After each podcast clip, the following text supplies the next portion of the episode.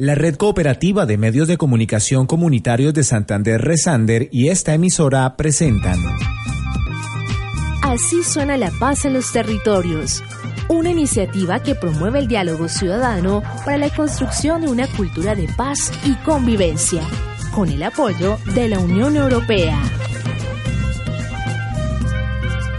Desde hace muchos años, la frontera entre Colombia y Venezuela por el municipio de Villa del Rosario y San Antonio del Táchira fue conocida como la más pujante de toda Latinoamérica. Por eso, para limpiar de paramilitarismo, de criminalidad, de bachaquerismo, de secuestro, de narcotráfico, es que he decidido cerrar la frontera de la zona número 2 en el estado Táchira. Hoy presentamos La Frontera Cuenta, primera parte.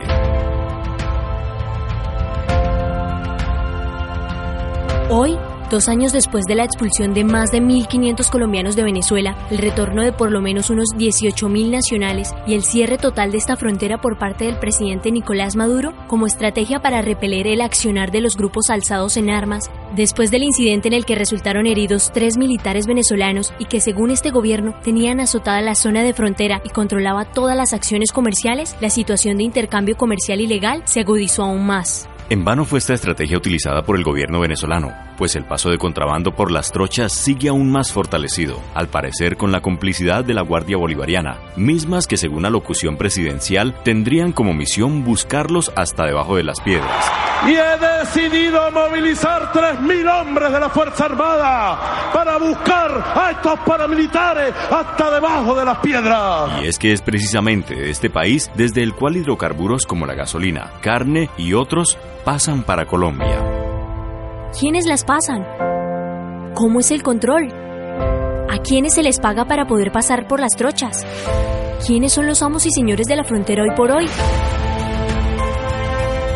Acompáñenos en este programa en el que conoceremos parte de la dinámica comercial y legal detrás del cierre de frontera. No hay otro camino que la paz. La paz es el camino. Así suena La Paz en los Territorios, un espacio para que conversemos sobre los temas de nuestro municipio en clave de paz y convivencia, una producción realizada en el marco del proyecto Radios Comunitarias para la Paz y la Convivencia de la Red Cooperativa de Medios de Comunicación Comunitarios de Santander, Resander, con el apoyo de la Unión Europea. A mí me gusta mucho estar en la frontera más sencilla y más sincera. Me gustan cómo se divierten, cómo llevan la vida alegre, positiva y sin problema. Aquí es todo diferente, todo, todo es diferente en la frontera, en la frontera, en la frontera. Para mí la frontera es una, una como una oportunidad para integrarnos. Él es Gemay Mosquera Telles, investigador de fronteras y docente de la Universidad de Pamplona. Pues un- no, no es una línea que divide, sino una, un área que une. Generalmente hay una equivocación con el término de frontera. En el mundo se asume como una división político-administrativa que hace que dos países tengan autonomía y lamentablemente como a veces pasa que esos dos países no tienen como una afinidad política o tienen unas influencias políticas de otros países, entonces esa frontera en lugar de convertirse en un sitio de integración se convierte en un sitio, en un límite o en un borde que hace que, que no sepamos qué hay al lado del otro borde. No podemos culparlo ni a usted ni a él, ni a él, sino el gobierno es el que está dando los pases porque llamaba una señora de allá de Italia y decía, ¿por qué dicen que en Venezuela hay crisis, que no hay harina? Y aquí tenemos harina venezolana, arroz, azúcar, leche, entonces, en Italia. Y eso no lo llevan al hombro ni en burro, eso va en barco, avión, entonces está metido el gobierno ahí. La crisis es la misma base de, de contrabando, pero el de la rosca del gobierno. Sí, porque uno trae un kilito de harina, se lo quitan, pero viene un, un carajo con 50 o más sacos, se los dejan pasar. La gente pasa contrabando porque los mismos grandes oligarcas tienen mucha gente trabajando. No es que uno quiera ser contrabandista, es que la situación nos lleva hasta allá. En esas diferencias que estamos aquí, jodido todo mundo por las altas mafias, las incostumbres y las irrazones de la gente las incomprensiones. Para cualquier oyente de otra parte del país, estos testimonios serían una grave acusación en contra del gobierno venezolano. Sin embargo, para cualquier habitante de esta zona de frontera es una verdad que se ventila a medias, por miedo a ser silenciado por el sonido de las armas que disparan los amos y señores de la frontera, esos que a pesar de existir una fuerza pública legalmente constituida en ambos países, controlan lo que pasa y quienes pasan por las trochas de esta frontera. El cierre de la frontera fue un tiempo difícil. A mí me tocó pasar por, por la trocha.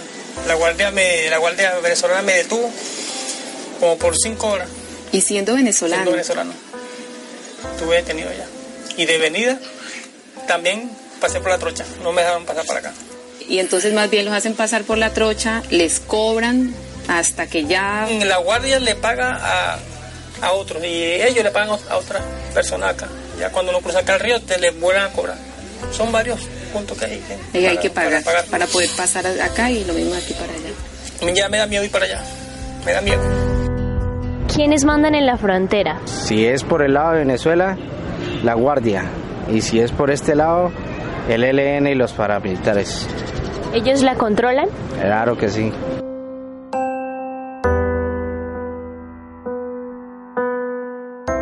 ¿Quiénes controlan la frontera? Pues lo ideal serían los representantes de los dos gobiernos, las fuerzas de seguridad. Pero a eso hay que añadirle los delincuentes y la corrupción. El fragmento de audio que escucharemos a continuación hace parte del reportaje realizado por Radio Televisión Española en la zona de frontera. En este se evidencia claramente lo que estamos contando en este programa. Acá hay mucha banda criminal y presencia de paramilitares y de guerrilleros. Hemos comprobado que toneladas de productos subvencionados por el gobierno venezolano cruzan la frontera cada noche para ser vendidos en Colombia. Cada vehículo transporta entre 3 y 4 reses porcionadas. En pleno rodaje con la policía colombiana, somos testigos de cómo los agentes negocian con los contrabandistas colombianos. Mira, jefe, hablamos usted y yo. vamos a llevar solo un carro, vamos a dejar los otros dos. Y listo. Una mercancía de contrabando que supuestamente sale de Venezuela por culpa de la corrupción. La Guardia Nacional es la gente más corrupta que puede haber aquí en Venezuela, para mí. ¿Y qué hacen? ¿Aceptan sobornos? Claro. ¿Y eso lo sabe todo el mundo o qué? Eso lo sabe hasta un bebé de tres años. Muchos culpan a este contrabando del desabastecimiento en los supermercados venezolanos de esta frontera. Pero la estrella del contrabando en esta frontera es, sin duda, la gasolina. En Venezuela un litro de combustible cuesta un céntimo de euro. Las ganancias de los contrabandistas que la venden en Colombia son millonarias. Yo el camión, el camión es de esos pagan para que traen la gasolina. ¿Esos qué? ¿Te pagan a quién? Pagan para la guardia. Esos son de los que traen en grandes sí. cantidades. Sí, eso viene de arriba. Ah, que no le grabemos, dice. Esta es la frontera del desabastecimiento. El reportaje completo se encuentra en YouTube de la siguiente forma: Fronteras al límite, dos puntos, Colombia, barra inclinada, Venezuela, punto, RTVE, punto, régimen de España. Para nadie es un secreto que estos grupos tienen años de estar delinquiendo y de estar haciendo las suyas en, en el Rosario. Allí en la parada, en cada momento se están encontrando enfrentamientos entre grupos armados donde han habido heridos, donde han habido calamidades, donde nosotros hemos visto que la intervención de la policía ha sido poca, como siempre cuando ellos llegan ya todo ha terminado. Para mí a nivel personal y a nivel de, mi municipio que me duele, las Fuerzas Armadas como la policía que tenemos en nuestro municipio no son capaces de frenar esa ola de homicidios y menos de controlar los grupos armados que hay en el municipio. En este municipio que tiene más de 250 años de historia, durante estos últimos días, más exactamente en el sector de la parada, se han escuchado fuertes ráfagas de fusiles y tiros de pistola. Y no son precisamente armas pertenecientes a la fuerza pública enfrentándose a las Bacrín que controlan la dinámica fronteriza. Son, según rumores de los habitantes de la parada, armas de la guerrilla, se disputa el control de este territorio estratégico que a pesar de estar cerrado, sigue viendo como cada día muchos productos venezolanos atraviesan sus trochas para adentrarse en tierras colombianas. Dejando a su paso una oleada de personas muertas, hijos sin padres, padres sin hijos, padres asesinados porque sus hijos creyeron que al hacer parte de estos grupos ilegales alzados en armas, la vida les iba a cambiar para bien. Y contrario a esto, la muerte o el desplazamiento fue el pago que recibieron por extorsionar y causarle daño a los mismos habitantes de su municipio municipio, nuestro municipio de Villa del Rosario. ¿De dónde cree usted que son las personas que integran estos grupos alzados armados que controlan la frontera? De ahí mismo, de la parada de Villa Rosario. Quieren ganar por, por permitir pasar algo, por un mercado, por una lavadora, por algo, ellos piden su cuota. O los que están trabajando en la parada, ellos también piden su cuota. Y ahora, no obstante, para nadie es un secreto que aquellos venezolanos, con el respeto que ellos se merecen, pero hay algunos venezolanos que estaban acostumbrados en Venezuela a hacer nada, se han venido a Colombia a ser parte de esas filas, de las filas de los grupos armados de la ley, y vienen a delinquir, y vienen a afectarnos, y vienen a seguir atropellando. Vamos a contrabandear, mis manos están cansadas, pues de vivir en miseria.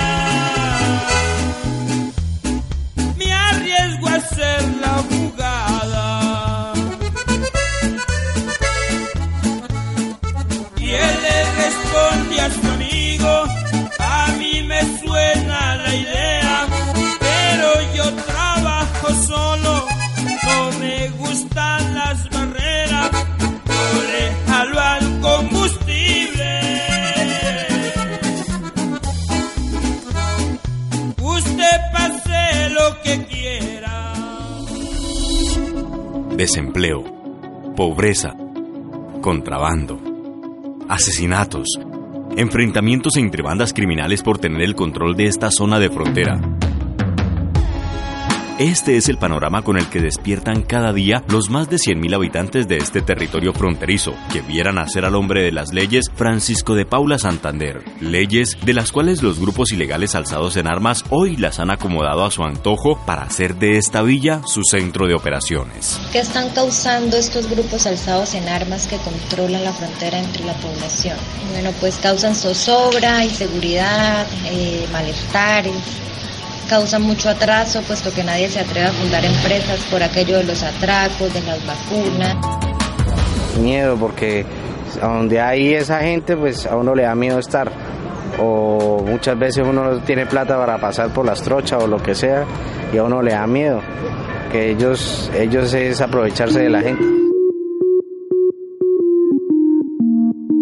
Según los testimonios, crisis y falta de oportunidades de empleo formal es lo que el accionar de los grupos armados están dejando en la frontera. Pareciera que tiene complicidad con los gobiernos colombianos y venezolanos, que le han dado la espalda a esta zona de frontera, para permitir a estos actores armados ejecutar sus estrategias y así cautivar a jóvenes o adultos a que hagan parte de sus filas o en su defecto a que formen nuevos focos delincuenciales. ¿Por qué estas personas deciden unirse a estos grupos? Bueno, porque quienes conforman y dirigen los grupos le ofrecen oportunidades económicas que le permiten subsistir y destacarse y ganarse un respeto, pues por aquello de manejar armas que infunden miedo y por lo tanto un control en la sociedad. ¿Por qué cree usted que estas personas deciden unirse a estos grupos armados? Porque no hay trabajo. No es que por medio, si uno pertenece a un grupo de esos, uno gana plata, ya sea en las vacunas, ya sea en los trabajos que ellos hagan. El falta de trabajo en Cúcuta es lo que, lo que hace que muchas personas roben o, o cobren sus vacunas o, formen un grupo, formen un grupo, una banda. Nuestro programa del día de hoy termina aquí, pero no este reportaje de frontera. Acompáñenos en nuestra próxima emisión para conocer el desenlace de esta investigación que realizamos por motivo de cumplirse los dos años del cierre de la frontera y del incremento del desempleo, asesinatos y delincuencia en Villa del Rosario.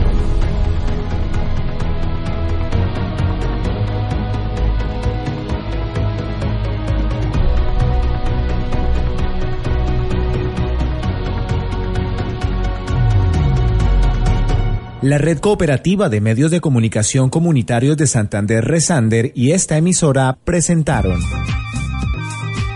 Así suena la paz en los territorios, una iniciativa que promueve el diálogo ciudadano para la construcción de una cultura de paz y convivencia, con el apoyo de la Unión Europea.